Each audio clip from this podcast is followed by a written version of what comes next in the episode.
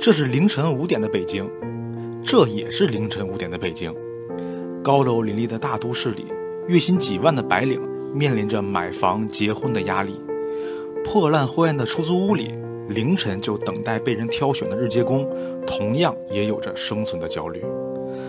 但在他们当中，有一个年轻人却常常把幸福挂在嘴边，他就是网络走红的马驹桥相声哥。今天，妞妈咪研究所就和十五岁独闯马驹桥的他，聊聊关于生存、关于幸福、关于内卷、关于爱情的故事。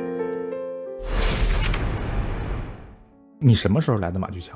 我是二零一五年来马桥的。那个时候你干什么活呢？对一五年的时候，我刚出来的时候，饭店里面给做服务员，现在呢？现在这还是在酒店里面给人家做服务员，是不是在酒店里相对来讲比干力气活要轻松一些？那肯定的。酒店里面全是服务活儿跟手工活儿，这市场上的那个全都是一些力气活儿。那如果你不牺牲身体的这个力气，可能就赚不到很多的钱，这样你也能接受吗？我也不接受，因为我们这年轻人不适合干那些力气活儿，尊严和外表的体面重要，还是生存的钱更重要？身体跟体面重要。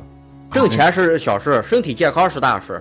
那个，我前两天去见到这个相声哥的时候，我就发现他有一点跟大家不一样，就是他的穿着跟外表，呃，相对来讲更加体面干净一些。就是这市场上的好多人天天问我说：“你穿这么干净的，你像干活的人吗对？”，我说：“我穿的干净，我干的是干净活儿。”嗯，你们穿的糟，穿的是五块钱垃圾服，啊天天干的是垃圾活不？这就是我前两天去马桥看到一个特别有意思的现象，大部分被招走的全部都是呃四十岁以上的老年人，反而那种真正二十多岁、三十多岁年轻力壮的人，都是没有被挑选走的。反正很多人说啊，就是在马驹桥的都是懒汉，而且喜欢做日结，上一天花三天，就相当于三天打鱼两天晒网。你同意这个说法吗？往年在马桥打工是三天打鱼两天晒网，你像今年这样的一个情况是十天打鱼九天晒网，就没活干，对，每天都起早贪黑的，从早上四五点就去市场上，一直等到下午七八点，连十个招呼的都不到。那这些没活的人他们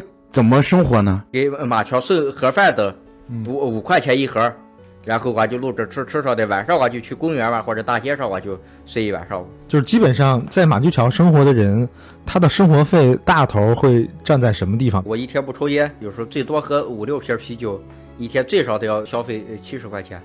因为你现在在这马桥租个房屋，就光单人间一个月最少得要五六百块钱，双人间便宜的得七八百。你要带个小小的卫生间，一个月最少得一千二。所以，那你其实你一天的这个收入，比如说就以一百六来说吧，你的七十块钱都要日常开销了，对剩你相当于剩九十块钱，这九十块钱你还要去付房租。对，确实。所以呢，其实我们这一次的这个节目呢，也是准备了好长时间。我也是去了马驹桥几趟，在他们那个马驹桥那个地儿，离不远的地方是这个凉水河，然后凉水河的那一边呢，基本上都是比如说像京东啊、刘强东，你知道吗？就在你那个岸对面。不知道，京东的京东总部在你们三公里的地方，不知道，嗯，马云你知道，哪就知道，王兴知道吗？王爷也不知道，连红知道吗？马化腾，这些都不知道。所以这个就是向龙跟我们这个整个商业社会的圈子其实是不一样的。呃嗯，因为在我们看来，这些人可能这个大部分人都知道，但是实际上并不是如此。所以你会羡慕有钱人吗？不行，只要自个儿的日子能过就行。人比人啊，没法活了；驴比骡子去就没法驮了。是只要自个儿感觉幸福，跟家人团聚幸福就行。所以就像那句话嘛，就是每个人都有争取幸福生活的权利，这个也是我们共同的目标。而且往往痛苦的人，他的欲望很多，他的能力是驾驭不了他的欲望的。所以呢，刚才他说的核心一点就是不要跟人对比，要知足常乐。对，只要知足，就不会产生欲望；没有欲望，就不会痛苦，就不会有所谓的焦虑呀、抑郁这种。所以，问一个比较俗的问题：你幸福吗？现在还可以。你幸福吗？我姓 吴，我觉得还是挺幸福的，有家回有人爱，有啥不幸福的？就像这两三年，有一些有麻烦的人，都是他们自个儿给自个儿找 的。对，那我问你，你幸福吗？我就是那种自己给自己找麻烦的人。 真的，事实就是这样。那你这一点得跟向龙学习。对我觉得向龙其实心态特好，所以，你是一个比较乐观的人。就算有什么事儿，都小通一点，嗯该吃吃，该喝喝，有事别往心里搁。就算有什么事儿，我们就只想办法解决，但是其实现在在这种社会压力方面，包括工作呀、职场啊、生意上，很容易焦虑，也很容易内卷。所谓的内卷就内耗嘛，就天天琢磨自己那些事儿啊。但是你们两个的这个反馈倒是我觉得很治愈我，就是因为毕竟就是从这个体力劳动上来讲的话，他可能付出的体力可能比我更多一些，但是呢，他仍然觉得自己比较幸福，但是我却觉得很焦虑。幸福看怎样幸福的，我自己的幸福就是只要吃好喝好嗯就行了。人生的幸福就是生活，嗯，幸福生活每一天。所以有意思。其实有一朋友说过一句话，就是说，往往远离高楼大厦的人不会痛苦，因为他所在的世界是有限的。其实最痛苦的就是这些在高楼大厦里边的人，因为他知道的越多，见到的越多，他就会越痛苦。我觉得向龙来这聊，我觉得你说这句话是有点矫情 的啊。当然，我很认同，但是有点矫情。嗯所以其实我在见向龙之前，我其实是看了他的视频。嗯，我说实话，我首先我很喜欢这个人，很阳光，对，呃，而且呢也很有共鸣，而且我觉得他有他自己的心理的世界，所以我觉得呃向龙治好了我的内耗。所以你这样的生活，你也不觉得焦虑，也不觉得心里委屈。不允许，你之前谈过恋爱没有？只谈过一次，谈了多久？不到一个月吧。那为什么分手了呢？人家后来人家打视频不接了，后来然后就是想，那是你的初恋吗？就是看来感情很丰富啊。有没有想过后面再再找找女朋友？要是有合适的可以谈，那你对找找女朋友有什么想法没有？只要能找一个两口子之间能一个能理解一个的，就是能一起过日子？过日子能过到老的，所以，比如说你结了婚，有了孩子以后，你觉得你希望你的孩子做什么事儿？你有想过吗？好好把孩子养练。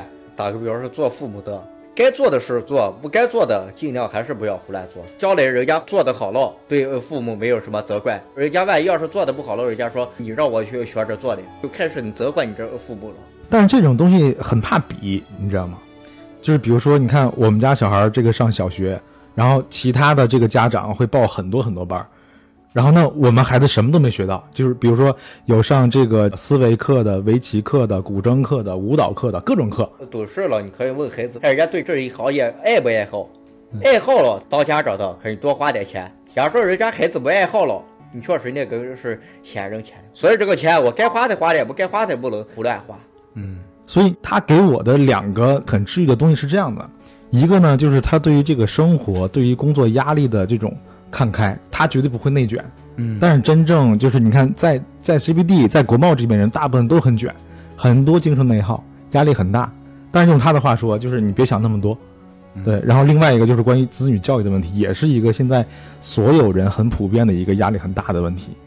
嗯所以我觉得 我想问你，你俩孩子，你你会养孩子压力所大以吗？这个就是他治愈我的两个东西，一个是公司的这个运营以及工作的压力很大，所以其实你很难不纠结，很难去不焦虑。但是呢，另外一个就是，那我回头来看看我的孩子、我的教育、他们的未来，其实我要非常非常的这种费心也好，或者是焦虑，所以这两个点在他这全都没有。我觉得是给这些人带来的很多这种，呃，正向的东西吧。对，但是呢，也不说好坏，因为也没有好坏，也为我将来养孩子做了很好的参考。所以你看，前段时间你那个视频火了，你自己想过要当网红吗？你上班那些人知道你成网红了吗？这个我也不知道，因为这段时间我确实话在酒店可能我半个月了没上班去了，一直在忙什 么？在忙着采访。再看看这马戏桥的详细情况。所以你会介绍你老家的人来马剧桥吗？没有，你也不会是吧？对，为什么呀？因为现在尽量少管闲事为好。 对于你来说，你帮助人家；对于人家来说，不一定你把你的好心就当成驴肝肺。当今社会跟以前社会不同，对于你来说，说你还帮助人家这，对于人人家来说，你还害人家。所以自己把自个儿的生活过好，幸福生活每一天就行了。其他的，你跟我能交往了，我跟你跟交往；你对我好，我对你还要更好。你觉得我们俩是可以当朋友的吗？为了这个谁都不知道，当前不知道后来的事儿。很真实。很真实。就像我今年我在这马车桥交往的人，假如说今今天晚上我们一块儿喝点了，我卖吃的，你卖喝的，我们一人掏一点。因为我前两三年确实在马车扔的钱不少，经常有时候请人家吃自己的，喝的自己的。那些有一部分人好像他自己的是血汗钱，人家的好像是大风刮来的树叶。就你是愿意请别人请客吃饭，但别人有些就未必。对呀、所以他刚才说的一点就是，我买吃的，你买喝的，我们就可以成为朋友。嗯，对，嗯，你要是把你的舍不得的话，我就跟你没没法交往。我买吃的，我买喝的，你自己来了。所以我觉得这个就是大家最简单的一种交朋友的原则，就是各自有各自需要付出的东西，这个很重要。这是最低圈子里头标准，其实也是最高标准。没错，我的想法就是这样。天下除了父母的恩情，永远是一辈子还不够。其他的人，你对我好，我们能交往我就交往，不能交往跟你们大不了就不交往。就像之前前几年跟我在马车交往下的，现在在市场见了我捋都不捋。我其实发现一个现象，博轩，我觉得向龙是一个不愿意讨好任何人的人，但是他又极力的尊重每一个人。其实我们在生活中，我觉得包括博轩你自己之前，相当于给别人打工，包括自己做事情当老板，我做事情，我觉得我们无时无刻在讨好你的客户，我们的基金的出资人，甚至是更加的讨好我们带的团队的人。所以你为什么可以不讨好别人呢？因为在我们看来，我们这些人要讨好每一个因为人。当今社会跟以前社会不同啊，以前的社会就是说的人帮人啊，现在的社会有一部分人是人害人。我这两天我直播的人也多了，直播间里面也有骂我的人。那骂你，你什么感受啊？都是怎么骂你的？就算我看见，我装下的跟没看见似的一样，不搭理。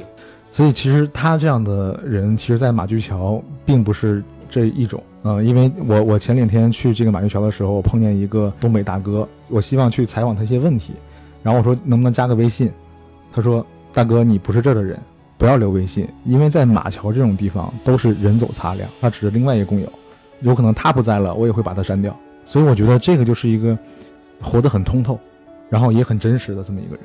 所以他这就是为什么，其实我们都很讨厌我们自己的这种讨好型的这那一面，但是像向荣就没有，不需要讨好任何人。我觉得这一点可能是所谓我们感觉到他治愈的来源。所以那你看，你来北京这么多年，你有没有想过，你理想中你最想要达到的那个生活是什么样的？那个暂时还没，对未来有些规划吗？暂时还没有，你现在有梦想吗？现在没梦想。那你小时候有什么梦想吗？小的时候这还是没啥梦想，你有梦想吗？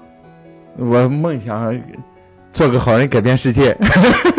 其实我觉得这个关于梦想这个话题，我小时候有很多不切实际的梦想。我小时候想当宇航员，但现在的我的梦想就是把我现在这个名下这两家公司能够做好，然后看看书，写写书，这个是我未来的一个梦想。